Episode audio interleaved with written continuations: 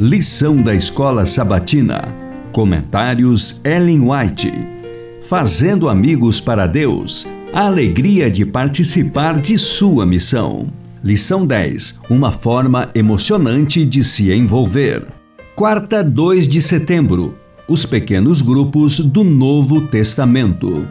Logo após sua chegada a Corinto, Paulo encontrou certo judeu chamado Áquila, natural do Ponto, recentemente chegado da Itália com Priscila, sua mulher. Atos 18:2. Esse casal tinha o mesmo ofício de Paulo. Banidos por decreto de Cláudio, que ordenara que todos os judeus deixassem Roma, Áquila e Priscila tinham ido para Corinto, onde estabeleceram um negócio como fabricantes de tendas. Paulo buscou informações sobre eles e, ciente de que temiam a Deus e estavam procurando evitar as influências contaminadoras que os cercavam, passou a morar com eles e ali trabalhava. E todos os sábados discorria na sinagoga, persuadindo tanto judeus como gregos. Atos dos Apóstolos, páginas 349 e 350. Que dois ou mais comecem juntos a obra evangelística Visitem o povo, orando, cantando, ensinando, explicando as Escrituras, ajudando os enfermos. Alguns se podem manter como co-portores, outros, como o apóstolo Paulo,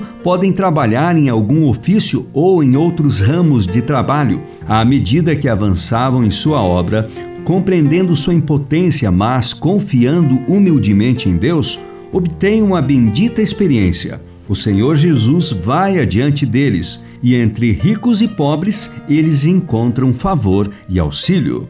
Necessitam-se por todo o mundo mensageiros de misericórdia. Há necessidade de famílias cristãs que vão para localidades que se acham em trevas e erro, vão a lugares longínquos e aí tomem conhecimento das necessidades de seus semelhantes e trabalhem pela causa do Mestre. Se essas famílias se estabelecem nos lugares escuros da terra, lugares em que o povo se acha envolto em sombras espirituais, e deixassem a luz da vida de Cristo irradiar por meio delas, nobre seria a obra que se poderia realizar. A Ciência do Bom Viver, páginas 154 a 156. Após muitos atrasos inevitáveis, Paulo chegou finalmente a Corinto, cenário de tantos trabalhos difíceis no passado e por algum tempo alvo de profunda preocupação.